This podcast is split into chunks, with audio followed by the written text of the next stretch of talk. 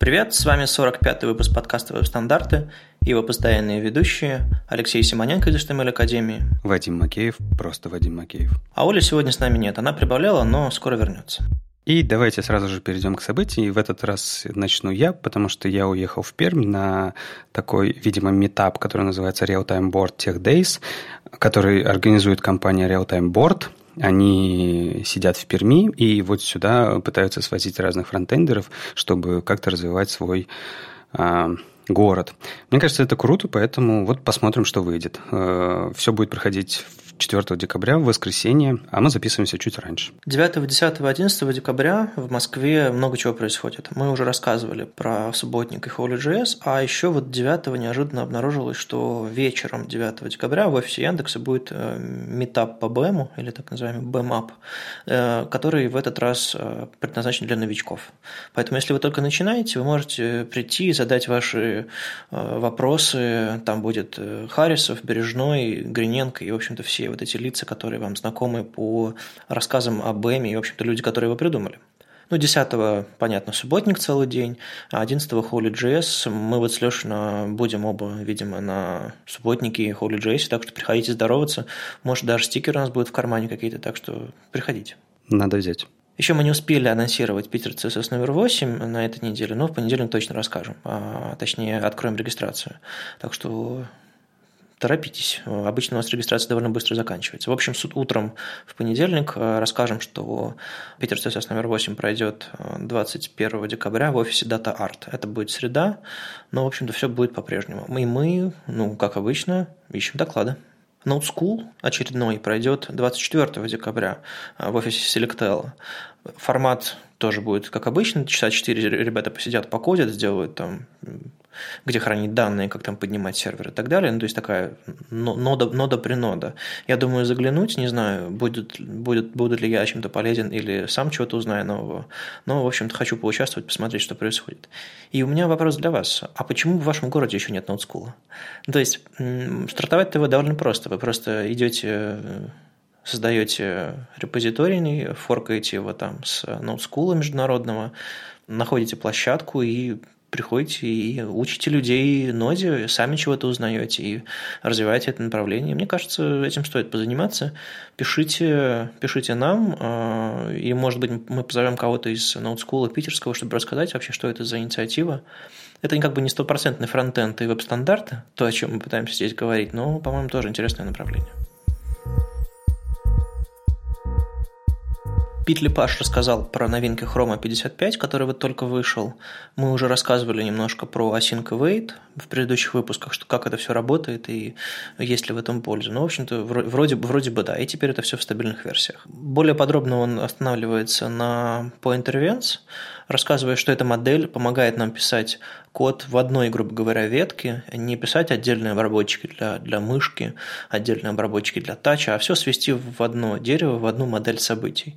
И с Point Events все довольно-таки хорошо, и она полностью поддерживается в браузерах на основе Edge, в Chromium, там, в операх и других э, э, браузерах на основе Blink, там частично поддерживается в Firefox, но вот пока нет новостей по поводу Safari, как-то все очень, как-то все очень грустно и Safari WebKit. Ну, наверное, наверное, все-таки это не станет там стопором для внедрения по интервью совсем уж раз уж э, его можно использовать, там фалбычить как-то или писать отдельные ветки. Но вот было бы круто, конечно, чтобы он заработал во всех браузерах. Ну, я не знаю, мне вот как-то без э, Safari грустно все это будет, поэтому и при этом спецификация это крутая. Я вот посмотрел на примеры, очень хорошо выглядит, хочется это использовать. И вот тут, конечно, Apple очень тормозит и мешает.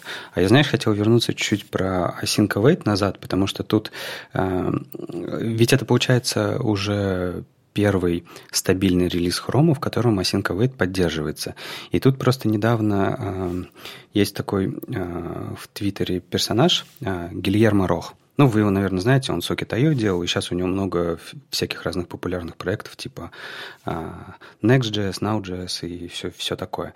И он, uh, когда рассказал о том, что в их новом инструменте поддерживается async await, которые работают из седьмой ноды, и что он попросил всех э, запускать ноду с флагом Harmony Async Await. Вы помните, да, что в ноде 7 еще они за флагом. Так вот, туда пришел в этот трейдик Доминик Деникола и сказал, что, пожалуйста, не делайте так, потому что имплементация Async за флагом, которая у нее, она на самом деле недоделана, и у нее огромные проблемы с утечками памяти и всякие разные другие проблемы, и попросил просто это не делать. И мне вот на самом деле интересно, ну то есть понятно, что в седьмой ноде там просто используется V8 а, старее, чем в Chrome 55. Мне интересно, успели ли они пофиксить все проблемы, перед тем, как выложить это все в стабильный хром. Надо будет, конечно, это потестить. Ну, может быть, вы потестите и расскажете нам. Ну, может быть, э, в седьмой ноде это все связано с какими-то специфическими для ноды привязками? Да не, не, это связано просто от движка V8, в котором просто шла работа в тот момент. То есть э, она не была доделана до конца. А, именно поэтому там все за флагом. Ну, тут, кстати, они рассказали немножко буквально вчера, по-моему, в блоге V8 про то, что они там собираются делать новую ветку, и переписывать все очень серьезно и оптимизировать э, JavaScript на 100%. Может, они там что-то написали, надо будет почитать. И еще в стабильной версии Chrome из экспериментов вышел Persistent Storage, то есть постоянное хранилище. Э, мы уже обсуждали его, не то чтобы стало на 100% понятно, чем же он отличается от обычного сториджа, но как мы в прошлый раз говорили, если вам нужно хранилище, которое гарантировано, которое, которое Chrome не почистит, когда там у него место кончилось, или там регу, какие-то регулярные чистки, или еще что-то такое, то, в общем-то, вы можете запросить у Chrome стабильного 55-го это, это хранилище, оно вам будет предоставлено. А, если вы уже используете push-уведомления или э, ставите свое приложение как прогрессивное, то есть, там, допустим, на Android, вы по умолчанию получите persistent storage, просто потому что как бы, вы заявляете, что вы ближе к приложению, чем к типичному сайту с типичным кэшем. То есть, видимо, модель приложения все-таки требует лучшей работы с хранилищами, поэтому вот такую штуку в стабильной версии Chrome уже выпустили. Я, конечно, все равно пока не понимаю, что за такой Persistent Storage, потому что про него как-то не очень много информации.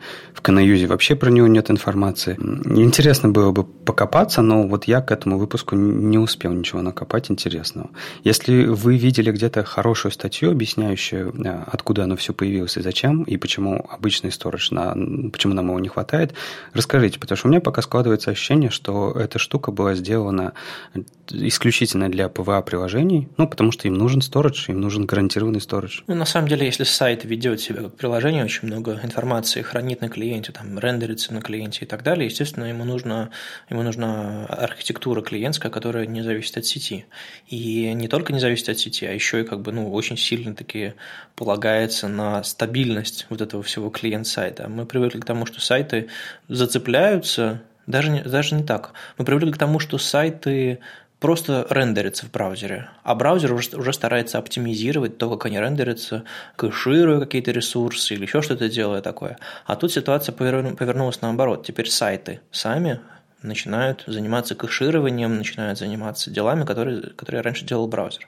И вот в этой, в этой ситуации, видимо, модель обычного автоматического кэша не подходит. Нужен кэш ручной. И вот это вот persistent storage, офлайн, сервис-воркеры, вот это все, оно вместе, видимо, делает э, сайты, ну, более крутыми, более надежными вот именно в этой офлайн модели. Ну да, но я просто как понимаю, что это пока исключительно э, хромовая штука, то есть э, ни на MDN нет про эту информацию. Я нашел только спеку, и то в живом стандарте, вот VG про э, Persistent Storage, и все. То есть э, это явно делалось под сервис-воркеры, которые пока хорошо живут только в хроме. Ну и на тему спецификаций, которые как бы только в хроме, а тут Florian Revol э, в, в рассылке www э, Style немножко пожаловался на, на Google и их вообще подходы к реализации стандартов и вообще работе в стандартах.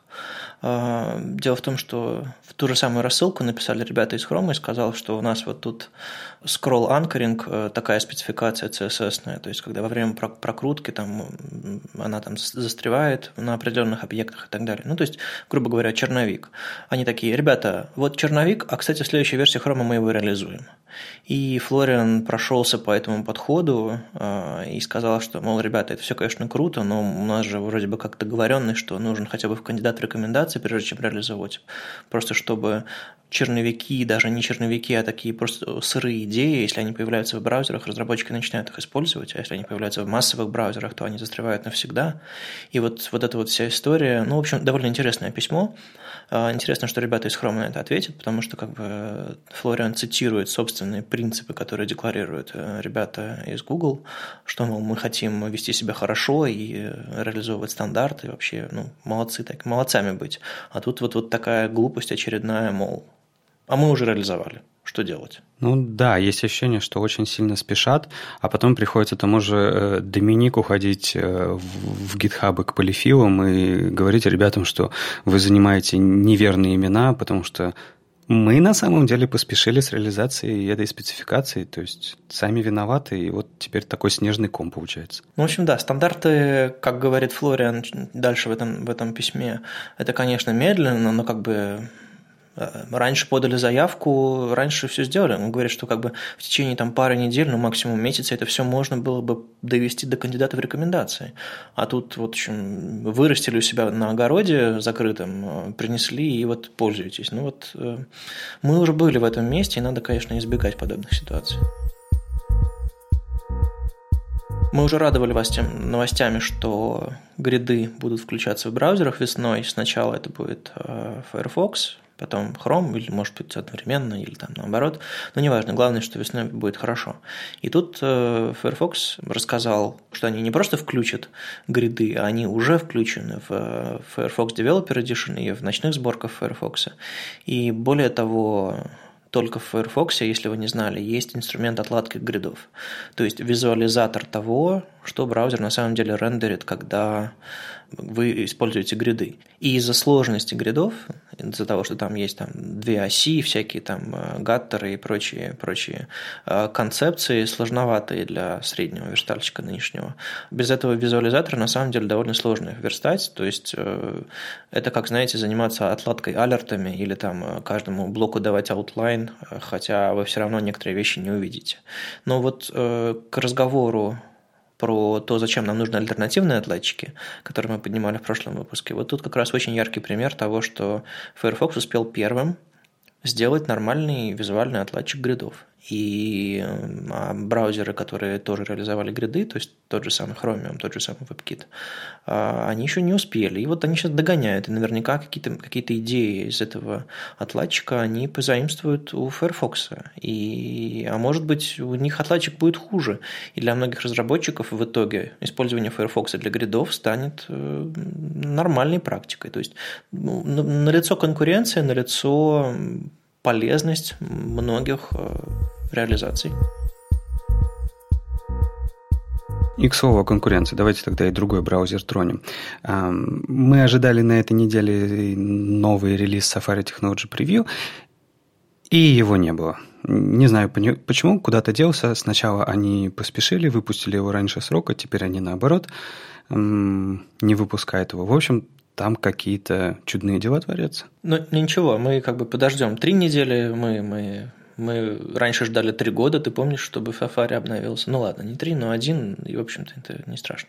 Но чтобы мы не скучали, пока они там э, разбираются с графиком выпуска Technology Preview, они нам рассказали, как они работают э, с урлами и что интересного они сделали.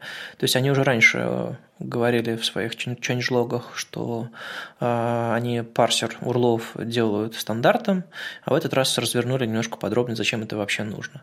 Выяснилось, что браузеры, несмотря на то, что как бы адреса и урлы вообще конструкции все эти. А, это основа веба с первого дня.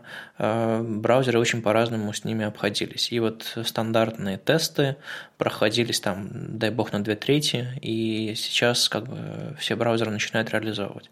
Когда-то такая же проблема была с алгоритмом парсинга HTML, и я помню момент, когда браузеры начали включать парсеры, основанные на том, что говорит спецификация HTML5, и все стало значительно понятнее, потому что раньше как бы разбор в одном браузере, разбор в другом браузере, разные ошибки, разные сложности.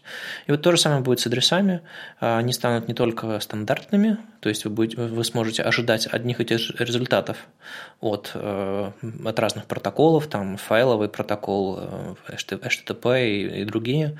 А, вы сможете больше полагаться на них, ну, потому что они работают одинаково, и они станут еще безопаснее, благодаря тому, что там всякие, всякие случаи учтены, там меньше возможностей всякой, всякой ерунды просунуть в адрес. А еще благодаря, вот, видимо, тому, что все переписали, или благодаря тому, что там э, уменьшилось количество edge-кейсов, парсинг стал еще быстрее. Ну, я не думаю, что количество edge-кейсов уменьшилось, потому что как раз-таки вот этот вот э, стандартная спека, как парсить URL, там наконец-то появилось нормальное описание того, как вот эти, э, какие схемы бывают, потому что ведь мы не заканчиваемся на там файлах HTTP, HTTPS и так далее. У нас есть э, схемы для открытия в, в каком-нибудь приложении, приложении, да, там, например, Skype двоеточие слэш слэш и так далее. И вот это все нужно было описать. И более того, проблема на самом деле была куда больше, чем а, в рамках браузеров, потому что а, огромное количество инструментов, библиотек, там, я не знаю, а, да куча всего, что использует парсинг урлов.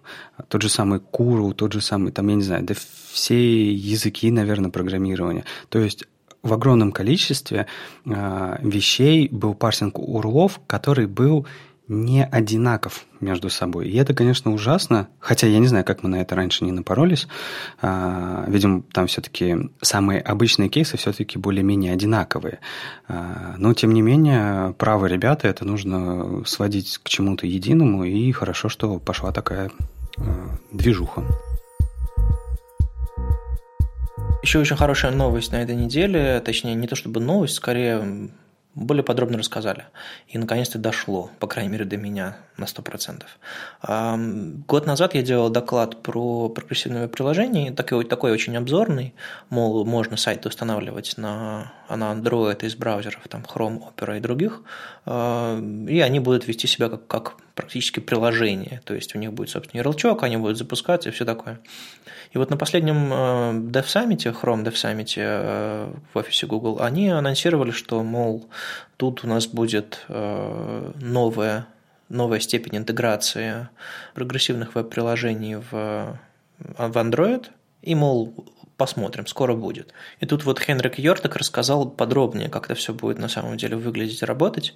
Если сейчас в Chrome включить флаг, который делает интеграцию получше, а, то во время установки такого приложения на, на Android прямо из браузера, веб-приложение я имею в виду, оно будет конвертироваться в реальный APK, то есть в систему будет ставиться реальное приложение, которое будет в списке установленных приложений а, появляться, во-первых, в интерфейсе все приложения, его можно будет найти не только на рабочем столе, как, как, как ярлык какой-то.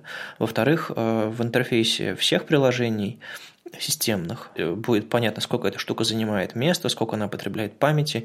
Его можно будет нормально удалить, запретить или разрешить какие-то вещи, то есть это будет, по сути, обычное приложение на андроиде. И вот это качественный, принципиальный шаг вперед вот именно в развитии прогрессивных веб-приложений. Как раз об этом я говорил в своем докладе, об этом, в общем-то, говорят многие, а, задают вопросы, а как вот с этим быть? И вот для многих, очень многих вопросов а, найдено решение в виде вот конвертации в нормальное приложение системное на андроиде.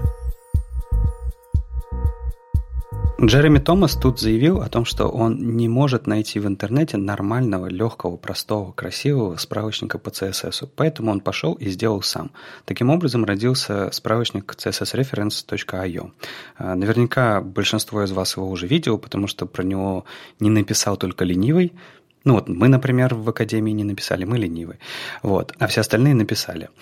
Штука очень хорошая, красивая, а самое главное, у нее есть э, очень крутая вещь, они показывают все свойства на примерах. То есть вот прям правда, у каждого свойства есть пример поведения и как а, значение этого свойства а, отличаются друг от друга наглядно. То есть это очень удобная штука, чтобы быстро понять, э, чем отличается там, например, э, Align Content Stretch от Align Content Flex Start. Справочник действительно очень хороший. Эм, мне, по крайней мере, понравился, как он выполнен визуально. Э, и вот это, конечно, примеры, примеры это киллер фича.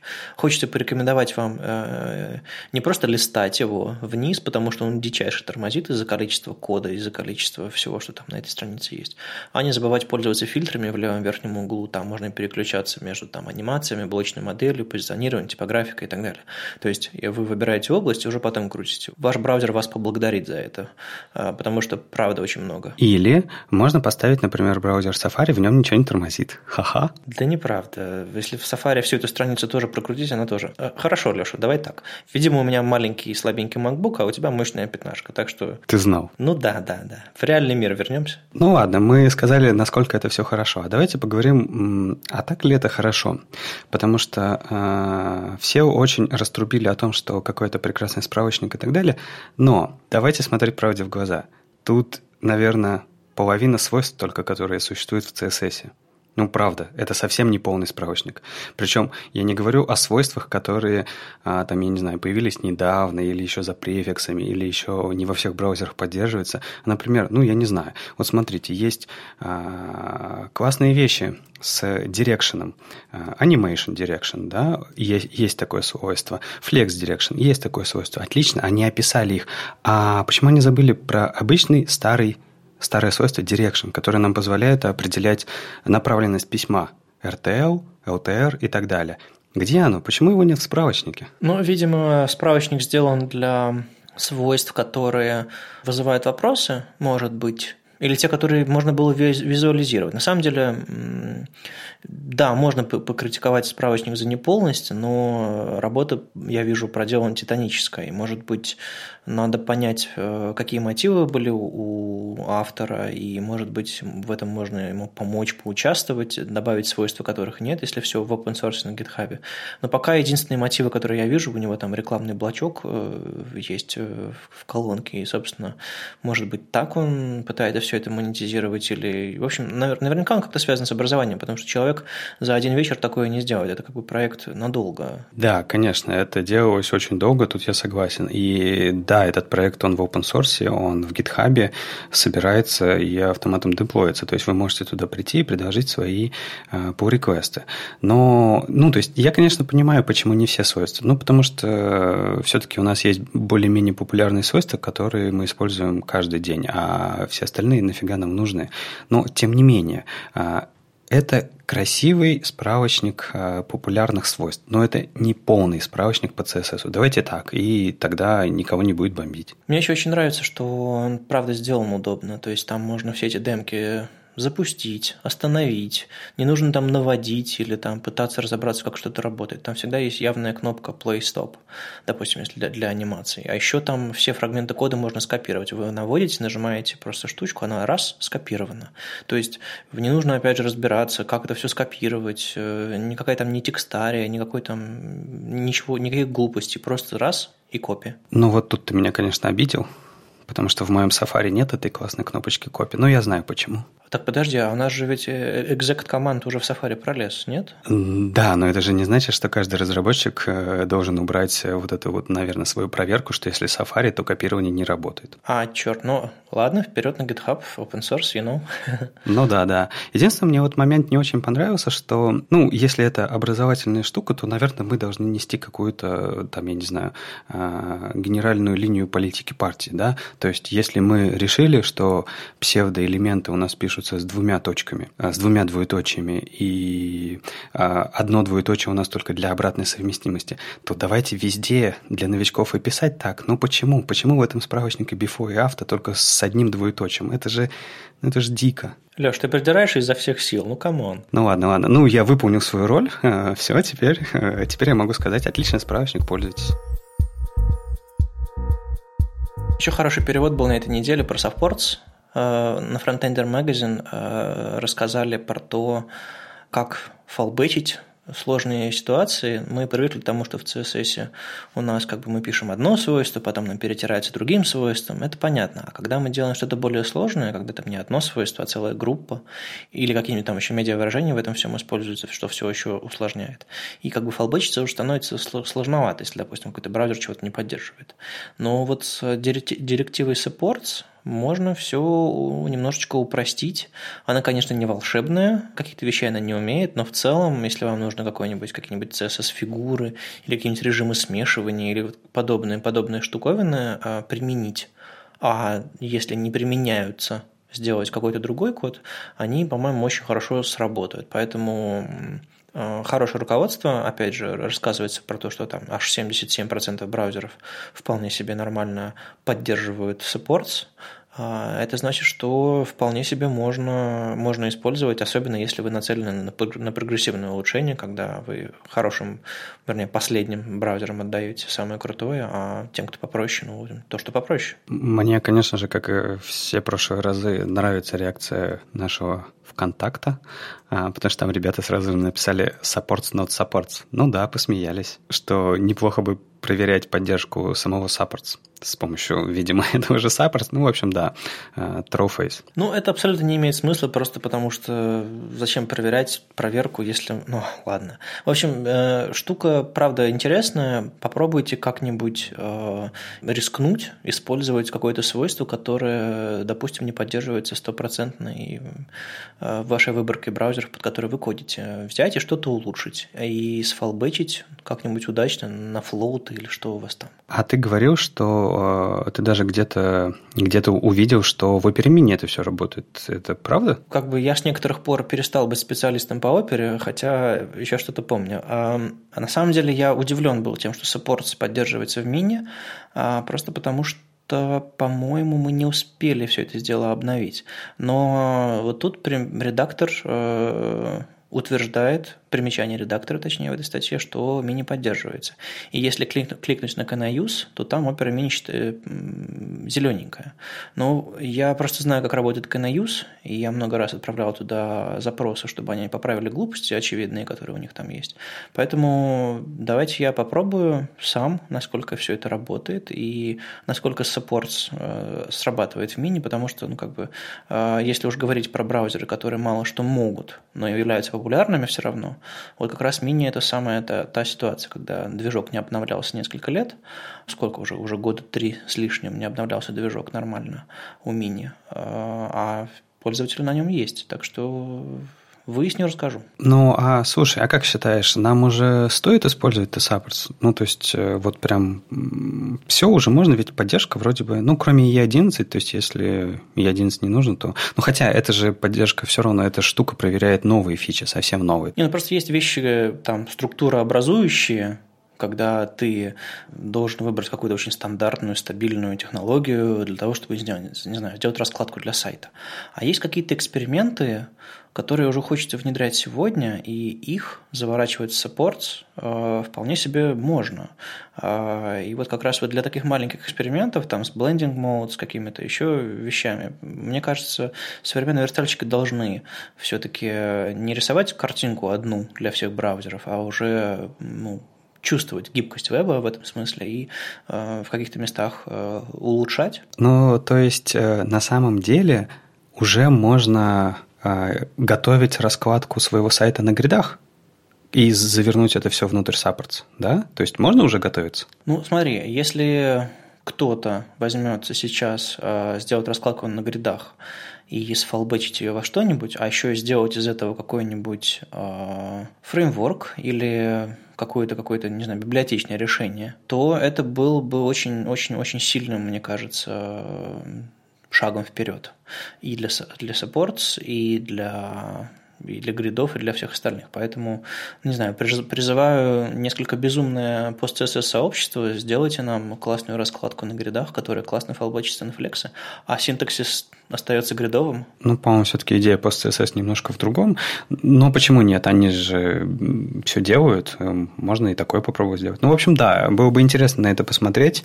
И, в принципе, легко это закрыть внутрь Supports и не ломать а, текущие браузеры. Не, ну если правда хорошо парсить а, гриды, а, разобраться, как они работают, можно, во-первых, а, фалбечить их на Edge, Э, на реализацию гридов старую с префиксами, просто потому что многие свойства новые в синтаксический сахар, и в принципе их можно разворачивать в старые более подробно. Ну, как, допустим, сейчас э, автопрефиксер э, разворачивает Flexbox новый в старый, Он ведь много всего пытается сделать того, что на самом деле не написано. Не просто префиксы расставляет, а пытается как бы скомбинировать несколько старых свойств, чтобы имитировать работу нового. Да, но ты же понимаешь, насколько там все криво и косо. Ну, то есть, вот, например, э, автопрефиксер может это все для флексбоксов опускать до IE10, но я вот, например, в этом смысл вообще не вижу, потому что это настолько забагованная штука, что как бы, ну, лучше бы не надо. И а с гридами, которые ты будешь писать синтаксис на гридах, а, и будешь, будешь хотеть, чтобы тебе PostSS это, из этого сделал флексы. Ну, слушай, ну это безумно очень звучит. Я понимаю, что было бы классно, но это же наверняка будет очень узконаправленная штука, то есть только э, малое количество свойств будет поддерживаться и малое количество кейсов будет поддерживаться, потому что ну, невозможно же просто взять и из будущего синтаксиса гридов флбэчить э, автоматом э, в текущий синтаксис флексов. Ну, на самом деле сейчас э, ведь есть э, fallback post-CSS из гридов на, на калк, на позиционирование, вот на это все. Э, и он, э, и там обещается поддержка там аж, аж E10. То есть там адская магия происходит, там многие свойства гридовые не поддерживаются, но эта штука есть. И это уже происходит. Просто вопрос в том, насколько это все продакшн ready и насколько это все нормально работает, конечно. Насколько это все безумно, да. Ну, опять же, если вопрос стоит в том, чтобы сделать принципиальный шаг в сторону процессов вот, э, визуальных э, на гридах, мне кажется, оно того стоит э, для старых браузеров. Ну, вопрос, конечно, скорости адаптации э, браузеров к гридам и там, насколько быстро за 2017 год э, мы получим, там, не знаю, хотя бы половину рынка, на, который поддерживает браузеров. Ну, посмотрим. Но мне кажется, оно будет стоить, оно как временное решение вполне себе сможет поработать год-другой и улучшить, очень сильно улучшить процессы именно верстки. А знаешь, что было бы круто в CSS? А, как круто было бы расширить поддержку Supports? Это взять а, не без JS, а в рамках CSS сделать как-нибудь так, чтобы вот мы обернули в Supports что-то, но там не написали огромное количество переколбаса наших там стилей, а просто подключили отдельный стилевой файл, и он бы загрузился тогда, когда у нас есть эта поддержка этого свойства. Опять же, я знаю, что в JS это можно сделать, но а что если без JS? А что если, как вот у нас были раньше э, медиа, э, атрибуты для линка? Ну, то есть, как, почему раньше были, они и сейчас есть. Вот было бы круто туда запихнуть supports. Я не знаю, по-моему, даже было что-то такое. А, но вот если бы можно было подключать так, то можно было бы спокойно сделать раскладку для grid ов. Да, это работа в два раза больше, но она бы не тянулась на сайтах, где а, поддержки grid ов нету, а при этом тянулась там, где она есть. По-моему, звучит здорово. Ну, насколько я понимаю, внутри supports не засунуть импорт, потому что импорты должны быть наверху.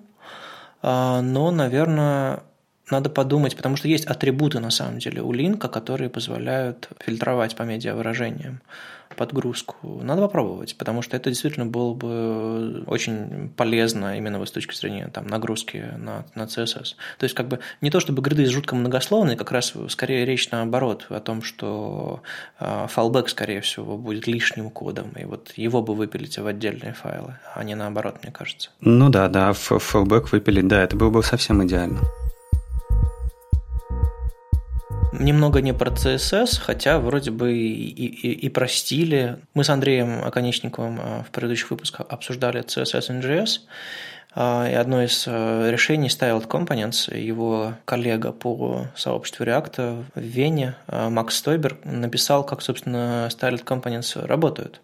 Они там используют шаблонный литерал, который мы тоже недавно обсуждали, и вы как будто бы пишете внутри, внутри этих бэктиков э, обычный CSS, ну, естественно, там можете использовать всякие переменные из вашего JS, собственно, в этом, в этом смысл.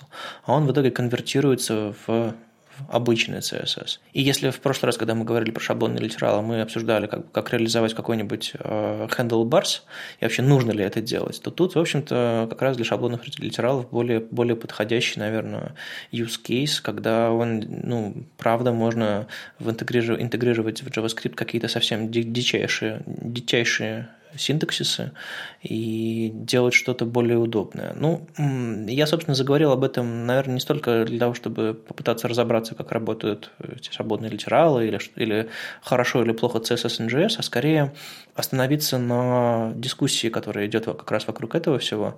А, по-моему, Андрей Щитник все это стартовал, мол, давайте интегрировать все эти CSS и JS конференции в одну, говорить про фронтенд в целом, просто потому что мы друг друга не понимаем, JS-ники не понимают CSS, а любители CSS не понимают там JavaScript, вот этот CSS и JS.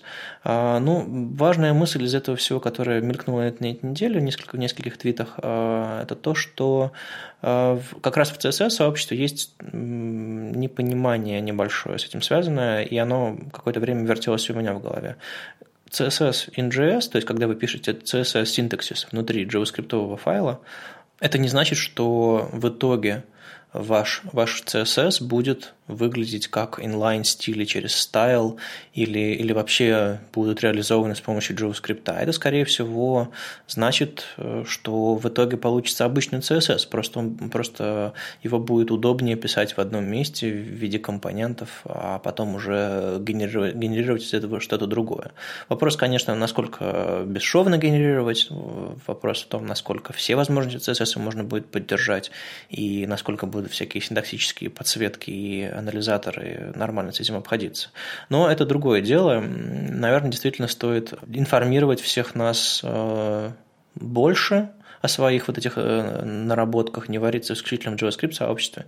И мы можем позвать кого-то из JS-сообщества рассказать что-то на Питер CSS про CSS и JS. А, были уже в Питере какие-то доклады на эту тему, там про у нас на Питер CSS рассказывали про CSS-модули, а, но это немножечко другая история. А вот про хорошее решение в CSS и JS мы приглашаем вас рассказать. А я немножко поделюсь своей болью. У меня тут, э, ну, в рамках, конечно, этой статьи, мы ведь э, в этой статье очень много разбирается даже не CSS CSS, NGS, а шаблонные литералы. И просто строки в бэктиках. Так вот, эм, у меня тут на работе ребята фигачат общий ESLint э, конфиг, ну, потому что огромное количество проектов, огромное количество учеников, и всем нужно дать какой-то э, код-гайд для того, чтобы писать одинаковый JS-код.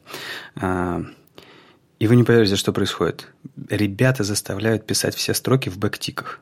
Ну, то есть по умолчанию. Даже если вы просто хотите написать, там, я не знаю, в ноде require э, строка pass, так вот эту строку pass нужно зафигачить в бэктик. Аргументы очень простые, что бэктики – это те же самые строки. Ну, то есть шаблонным литералом он становится тогда, когда там ну, что-то появляется а, не, не строчное, то есть какие-то дырки для переменных или какая-нибудь функция для вызова а, этого, этого шаблонного литерала. А так это обычные строки. И там просто происходит невероятный холивар, то есть э, идут в э, ход вообще все, что угодно, и что-то пока не хватает аргументов для того, чтобы сказать, что, ну, ребята, это выглядит ужасно, отвратительно, и какого хрена, почему у нас должны быть строки всегда в бэктиках. Вот как вы считаете, эм, держать все строки в вашем JavaScript-коде, ну, разумеется, если это современный JS-код, если это ES6 и все такое, а, в бэктиках, это нормально? Что вас в этом смущает? Производительность? А, просто это вас смущает? То есть, э, какие бы вы дали аргументы против это? Или это вообще норм, и давайте все так делать? Вот это немножко похоже на истерию в духе «давайте все э, автоматически заменим все вары на консты, а потом уже будем разбираться, может быть, это лето, а, ну, или типа типа того. А, вот действительно это выглядит как бы как, как какое-то последствие хайпа какого-то. Наверное, у каждого типа кавычек, у каждого типа строк есть собственная собственная область применения, и в каких-то ситуациях нам совершенно не нужно интерполировать эти, эти строки, а, и, может быть, интерполяция их э, будет опасной, каких-то ситуациях, э, и нам не нужно подобное разрешать. Поэтому делать это стопроцентным решением во всех ситуациях ну, было, бы странно. Да, но с другой стороны, есть очень твердый железный аргумент. Это единообразие. Это вообще об это э, разбиваются почти все другие аргументы. Э, ты ведь выбираешь между одинарной кавычкой и двойной кавычкой что-то одно. Просто тебе э, в E6 добавили еще один тип кавычек в бэктиках.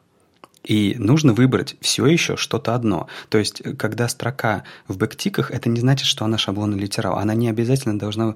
А, как ты это сказал? Интерполироваться? Интерполироваться. То есть, если это просто строка, там, я не знаю, привет, то с чего она должна интерполироваться? Это просто строка. И там, я не знаю, взять его, какой-нибудь of JavaScript, это строка. То есть, это просто строка. И в спеке так сказано, это просто строка. А, то есть, она не по умолчанию становится шаблонным литералом. И тогда у нас получается три типа строк. Ну, так же, как у нас три типа обозначения переменных. Э, var, let, const. Мы же от var отказались и оставили себе и const почему-то два. Но тут ребята хотят оставить что-то одно, чтобы э, было единообразие. Более того, э, смотри, когда ты записываешь строку, в чем преимущество? Тебе не нужно думать, э, сейчас это просто строка или станет потом шаблонным литералом. Вот она у тебя всегда в бэктиках, и если тебе вдруг нужно, чтобы она собиралась из разных кусочков, ты просто подставляешь туда э, вхождение разных переменных, и все. То есть аргументы у ребят хорошие. И вот что-то пока не хватает аргументов против этого. Если вы накинете мне, будет здорово. Почему тебе кажется, что должны быть аргументы против? Прям вот хочется их высосать из пальца, несмотря ни на что? А, нет, у меня стойкое ощущение, что это, что это какая-то хрень. Но она может быть продиктована тем, что как бы я пишу JS-код, я не знаю, 10 лет, больше. Ну, почему 10 лет? Наверное, лет 15. И когда я на неделе деле мне нужно было написать небольшой нот-модуль, и я решил э, подключить э, ребят э, конфиг ESLint и посмотреть, ну, заодно протестировать, что они там понаписали, с другой стороны, чтобы код был нормальным. И когда я пишу обычно там, я не знаю, ну вот этот вот простой require pass, и они меня заставляют писать не кавычки, а бэктики, а, как меня это раздражало. А, но, возможно, это просто вопрос привычки. На самом деле, можно тебе взять и в редакторе Atom а, э, или там на, на уровне системы заменить одиночные кавычки на клавиатуре на бэктике. Не, ну это уже какие-то... какие-то... Хочется прийти к чему-то одному и уже согласиться, то есть, э, чтобы э, все ребята выкинули аргументы на стол, посмотрели на них, решили. То есть, здесь же нету а, на самом деле, там, я не знаю, как это, инквизиции или чего-то такого. Все адекватные люди, и если найдется адекватный аргумент, то все с ним согласятся. То есть никто не будет там с пеной у рта стоять типа, ну, потому что я так хочу и все тут. То есть э, все решается аргументами. И пока аргументов против того, чтобы использовать бэктики везде, что-то не набирается. Вот, казалось бы, э, что-то должно нащупаться в плане производительности, но нет. Нету такого. То есть э, даже те, те замеры производительности, которые, бенчмарки, которые мы видели в интернете, не показывают, что бэктики что-то ухудшают. Ну, то есть, и вот непонятно. Ну, видимо, придется смириться. Ну, может быть. Ну, либо наши слушатели нам накинут чего-нибудь. Да, спасайте Лешу. Э, спасайте его 15-летние привычки. Я давно жалуюсь, что российские медиа очень мало рассказывают о собственной работе. Иногда можно увидеть каких-нибудь ребят там из ленты, из каких-нибудь там, э, да откуда, ну там, да ниоткуда, в общем-то. Все крупнейшие медиа-сайты молчат я смотрю на Financial Times, на Guardian, как они, на BBC, как они активно об этом рассказывают, и мне завидно немножко. Но вот э, Медуза, э, в общем-то, российская медиа, несмотря на прописку в Риге, э, много рассказывает о своих технологиях. И вот рассказали про то, как, про то, как они улучшили подгрузку и рендеринг шрифтов у себя на сайте как использовать кастомные шрифты в вебе и не сойти с ума. Очень громкое название, конечно. И, в общем-то, ребята рассказали, что у них э, с самого начала сайт был нарисован э, с кастомными шрифтами, и э, очень хотелось их, конечно, сохранить, чтобы у издания был собственный облик. Это в меньшей степени важно для каких-нибудь веб-приложений, наверное, когда вы используете системный шрифт, и он у вас э, создает ощущение, знаете, приложения, именно вот э, там на андроиде там робота какой-нибудь, на маке Сан-Франциско, и, в общем, вы так хорошенько интегрируетесь в систему. Но если вы делаете что-то оригинальное, с обликом, с, со стилем, а, конечно, шрифты здесь работают. И вот это работает для Медузы, им хочется быть узнаваемыми, и это все оборачивалось тем, что шрифт, который им э, дали дизайнеры, э, очень сильно тормозит и а, отрисовку. И, собственно, они рассказали всю эту историю с нуля о том, что происходит, когда браузер загружает шрифт, что нужно делать, а, что они сделали, чем там браузеры отличаются. Там Firefox и Chrome там 3 секунды ждут, и E сразу показывает фallback, а потом прыгает до нового. Но эту всю историю мы знаем. И в итоге они сделали список рекомендаций того, чего они, собственно, сами добились. То есть там э, сделали отдельный CSS файл с inline, там э, и JavaScript хак какой-то сделали, в итоге там loading API можно использовать. То есть сделали обзор всего, что есть, но все равно какое-то у меня странное ощущение от этой статьи сложилось. Наверное, потому что такое ощущение, как будто ее писали в вакууме. Давным-давно уже тот же самый там Зак Лезерман и другие ребята написали э, статьи, обзоры вообще всех способов подключения веб-шрифтов и что можно делать. Давно есть библиотеки, давно есть разные э, паттерны, антипаттерны, и казалось бы, нужно было просто взять их, и там, если хочется поделиться, то перевести их на, на, на русский язык или просто внедрить у себя, как многие делают. То есть, не знаю, ребята, вот, вот вы в академии нашли, нашли способ подгрузки шрифтов там, через какие-то там font loading, э, через promise ы, еще что-то такое. И вроде бы счастливо давно используете. А тут раз ребята переизобрели велосипед.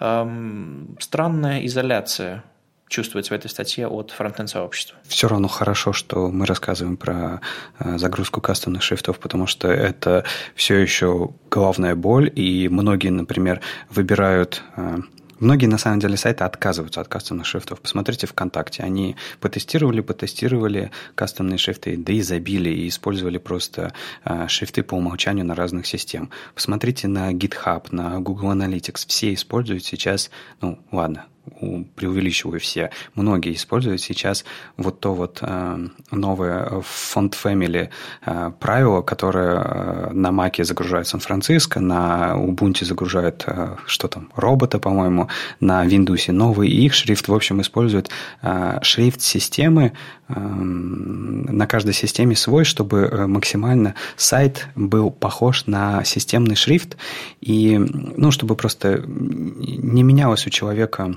я не знаю, вот он видит э, в системном меню, как написан текст, и также видит на сайте, и ему от этого хорошо, ему не нужно переключаться. Но, тем не менее, кастомные шрифты все равно это э, хорошая штука, но с загрузкой этих кастомных шрифтов, конечно же, до сих пор тяжело.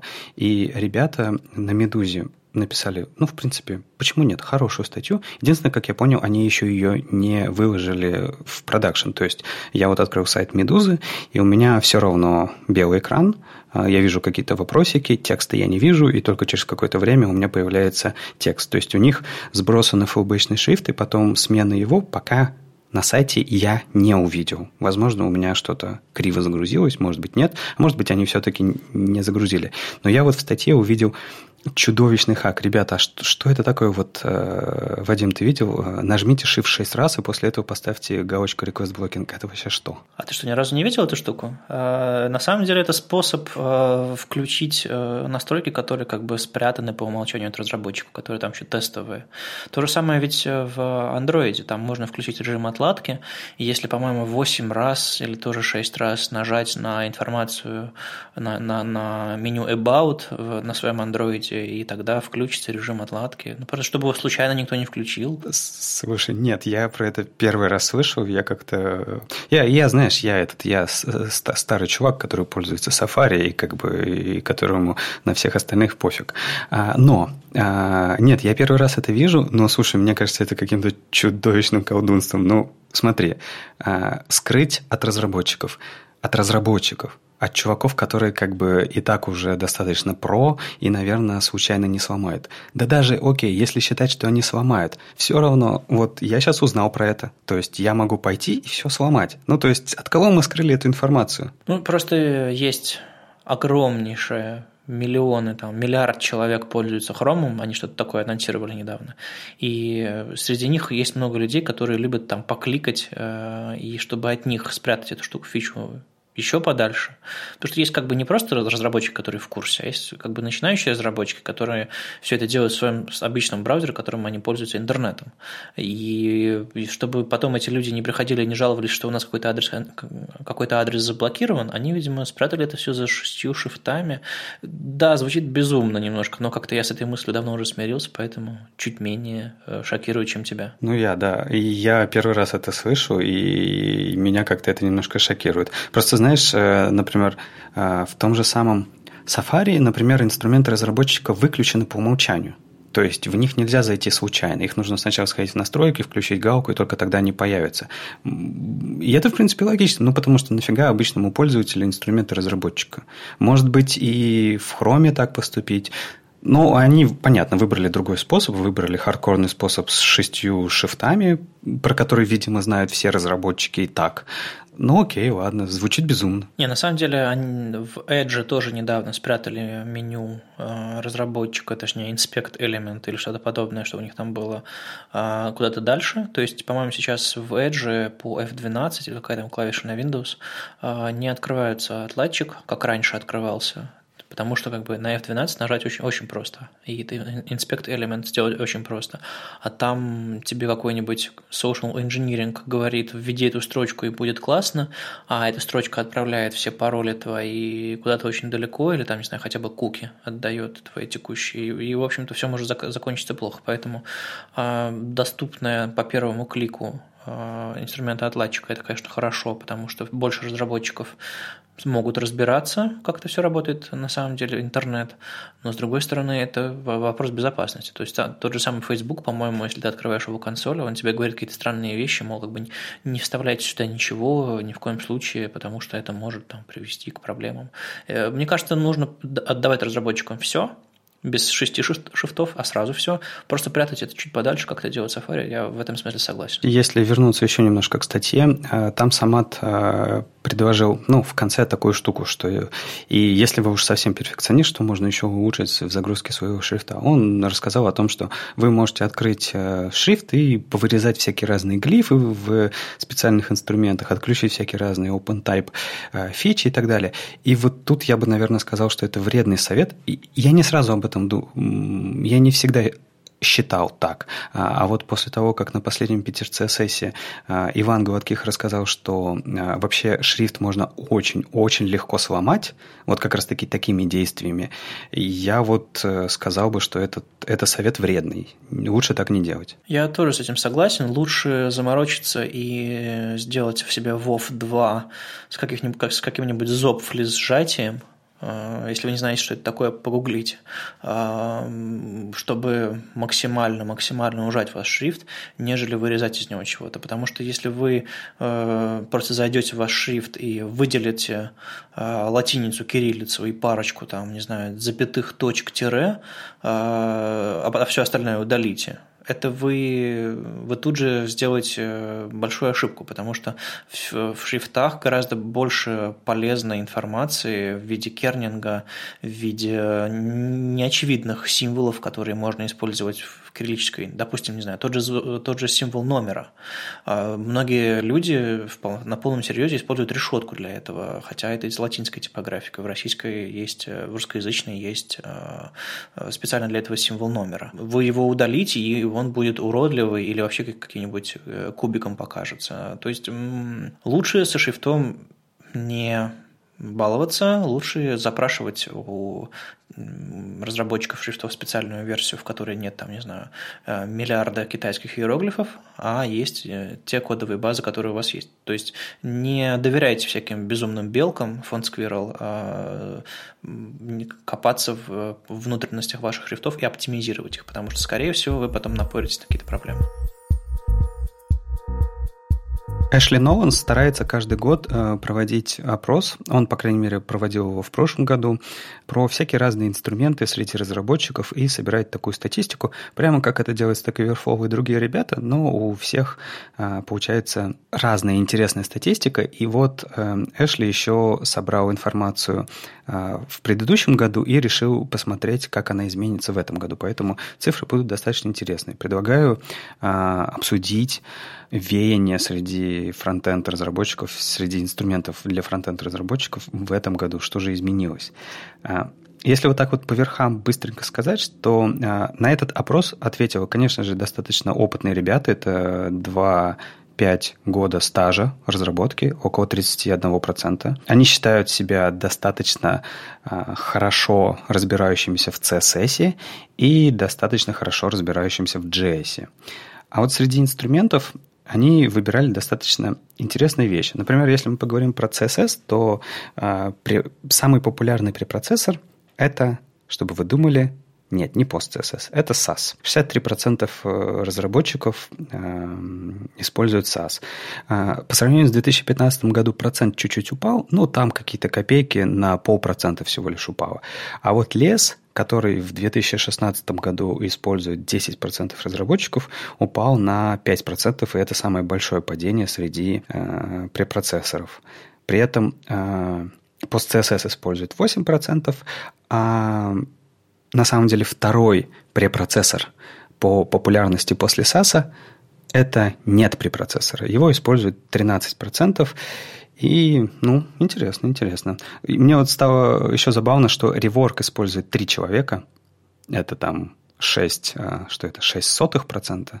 На самом деле выборка была э, из э, больше, чем э, почти 5000 человек ответило на вопрос. То есть выборка, выборку можно считать репрезентативной. Это, конечно, не Stack Overflow, но все равно много людей. И вот три человека используют реворк, это, конечно, ну, Видимо, это Головайчук и, и его кот и пес? Нет, и Ситник. А, ну да. Ну, он по старой памяти просто, как бы, он же должен посматривать. Вот. Но при этом а, была отдельная табличка о том, насколько хорошо себя чувствуют, ряд, используя те или иные препроцессоры, и вообще слышали ли они об этом. Так вот, о реворке а, не слышало 78% разработчиков. Ну, то есть все, реворк это, это прошлое, потерянное прошлое, и уже даже и никто не знает, что это такое. Меня здесь радует то, что про CSS довольно много говорится в этом вопросе, просто потому что типичный опрос, он такой весь из себя JavaScript, потому что у нас тренд, у нас кругом JS, JS, JS, уж не говоря про React. А тут вот как бы хороший фокус на том, что интерфейсы все-таки нужно разрабатывать, и э, на CSS э, какие-то используются технологии, и о них тоже интересно узнать, поговорить. Но вот э, эта статистика с SAS говорит о том, что разработчикам все еще нравится программировать на CSS, хотя CSS не умеет как бы программировать, э, не дает, не дает вам возможности для такого, но людям все равно нравятся всякие надстройки, поэтому, видимо, в, этом, в эту сторону будут развиваться стандарты, ну вот все эти переменные, калки. Ну, слушай, сейчас препроцессор считается профессиональным инструментом, а, это как вот, да, как приставочка Pro. А, и если ты хочешь быть Pro, то как бы тебе нужно использовать CSS препроцессор. Есть такое мнение. Ну, в принципе, оно же есть в нем какая-то разумность. То есть, если ты делаешь огромное количество сайтов на потоке, и тебе э, нет времени на всякие там финтифлюшки, то как бы тебе нужно огромное количество, там, я не знаю, библиотека миксинов, уже переиспользуемые компоненты и так далее. Тебе не до фигни. И как бы, ну, препроцессоры тут очень сильно помогают. Ну, я тут был на собеседовании э, недавно, э, и там меня спросили, каким бы CSS препроцессором я бы пользовался. И я немножко смущаюсь, э, а потом все более уверенно сказал, на самом деле никаким. Сейчас я стараюсь делать свои проекты без препроцессоров в классическом понимании, то есть я не программирую, я не использую миксины, я вот этой всей э, ерундой стараюсь не заниматься, я стараюсь оптимизировать CSS после, склеивать его, добавлять префиксы и так далее, то есть улучшать. Но главный принцип, который я стараюсь использовать в собственных проектах, чтобы CSS сразу работал. То есть его можно было скопировать, не знаю, на флешку, показать дизайнеру, ему не пришлось бы устанавливать Ruby, ноду и э, менять вообще операционную систему, чтобы у него все завелось. Ты прямо очень дерзкий. Завалил собеседование, наверное. А потом посмотрим. Потому что новичок, который идет э, на собеседование, он даже если не знает препроцессора, он скажет, что он будет делать это на САСе. И его возьмут. Не, ну я тоже скажу, сказал, что я тоже наверняка сделаю это на САСе, потому что команда уже умеет, знает, но какой-то проект, э, не знаю, какой-нибудь лендинг или какую-то простую штуку, э, я, если раньше стартовал всегда с САСа, то сейчас стартую всегда с чистого CSS, и если я понимаю, что мне нужно генерировать какой-то CSS или эм, какие-то сложные штуки делать, там, библиотека компонентов, еще что-то такое, наверное, это будет SAS, но не для всего он нужен, и я буду рад, если CSS разовьется настолько, что мы можем писать мы сможем писать на нормальном CSS? Ну да, а чтобы писать на нормальном CSS, нужно хорошо бы его линтить. И вот э, был вопрос такой, используете ли вы CSS-линтинг для, в своих проектах? И 47% ответило, что да, используют, а 52% ответило, что нет, не использует. И тут, наверное, большая заслуга, ну, наверное, Стайлинта, хотя я что-то не уверен, но мне кажется, Стайлинт сейчас он таким, он такой, ну, давай э, немножко потешим самолюбие Андрея и скажем, что такое стандарт де-факто, потому что CSS-линт, ну, это то еще УГ, что там у нас еще было – еще что-то было, и оно тоже не очень. Ставлин самый адекватный линтер для CSS, который умеет работать и поверх препроцессоров. Поэтому э, вот те ребята, 52%, которые не используют а, линтинг для CSS, в принципе, им бы посмотреть на StyleLint. Ну, просто не все считают CSS достаточно серьезным языком, чтобы его линтить, как бы, или в проекте сидит один верстальщик, и ему норм потому что он линтит у себя в голове. А вопрос тоже даже масштабов э, проекта, видимо, в какой-то момент линтинг нужен, или типа проекта, когда он open source и хочется сохранить единую код, кодовую базу, а не объяснять каждому человеку в pull реквесте что как бы проставь кавычки нормальные или там отступы, и только тогда я приму. Хочется ему, чтобы он закоммитить не мог свой форк, если у него там э, код-стиль э, дурацкий. Ну, знаешь, если говорить про линтинг, то, например, линтинг в JavaScript э, не использует только 22%.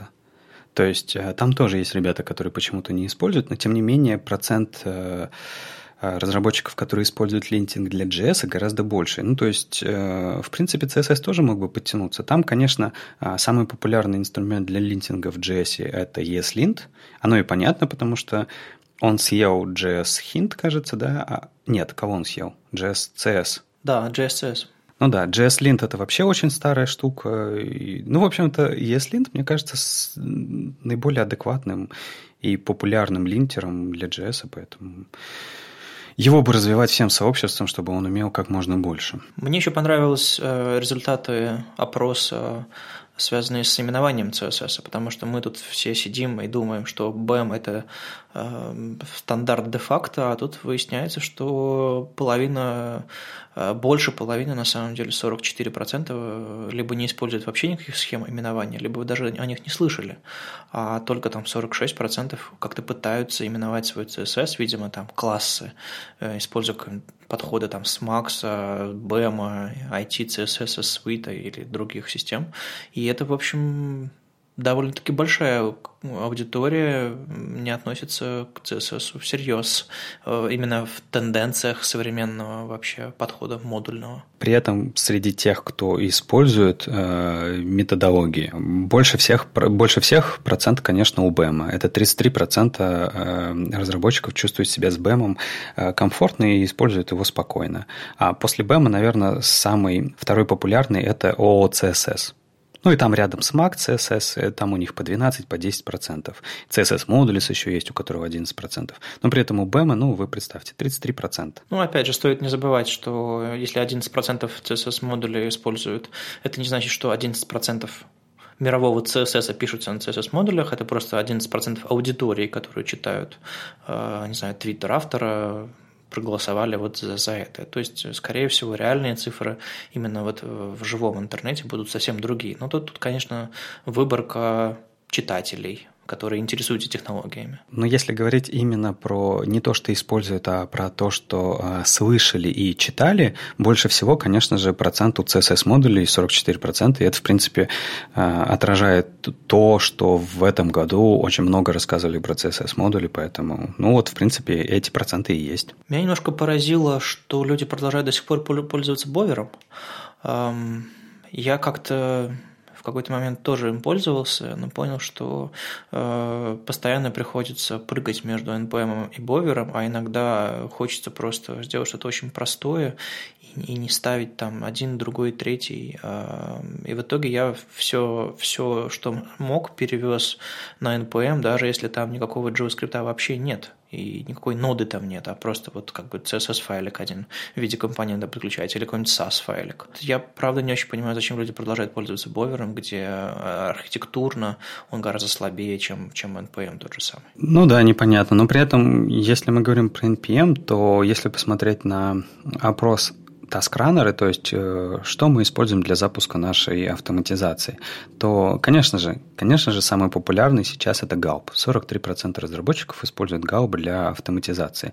И при этом по сравнению с 2015 годом он упал всего лишь на одну десятую процента, если я не ошибаюсь. Не люблю математику. Но при этом больше всех упал, конечно, грант. Грант использует всего лишь 11%. Э, он упал по сравнению с предыдущим годом на 15%. То есть грант уже что-то, видимо, не модный, не такой хайповый. А вот самое хайповое – это NPM-скрипты, то есть выкинуть все эти галпы и гранты, нафиг оно нам все нужно, давайте использовать NPM-скрипты. Его сейчас используют 25% разработчиков, и по сравнению с предыдущим годом он вырос на 22%. И, кстати говоря, 10% до сих пор не используют никаких таск-раннеров для автоматизации. Не знаю, связано ли это с тем, что они вообще не используют автоматизацию, или просто они как-то это, не знаю, на коленке делают. Ну, а можно ли считать make-файлы таск-раннерами? Нет, наверное. А я вот до сих пор иногда использую для простых задач э, make-файл. Нет, конечно же, можно использовать, и он в табличке есть. То есть, если ребята использовали Makefile, они могли бы выбрать просто Makefile. Их использует 1% э, разработчиков. Ты среди них? Ну, старовер, старожил, ну да. Ну и если говорить про библиотеки, то там, конечно же, Angular 1, React, jQuery, э, вот это все. То есть тут нет никаких э, сюрпризов, э, все стабильно в, нашей, в нашем мире. Но мне вот понравился еще опрос, типа, какую бы вы фреймворк или библиотеку JavaScript хотели бы использовать в своем новом проекте, и 20% э, разработчиков ответили, что они бы вообще хотели писать на нативном JS. И к черту вашу всю машинерию. Как мило. Мне кажется, это очень хороший, оптимистичный выход из всего этого безумного опросника. Почитайте, там довольно много интересного.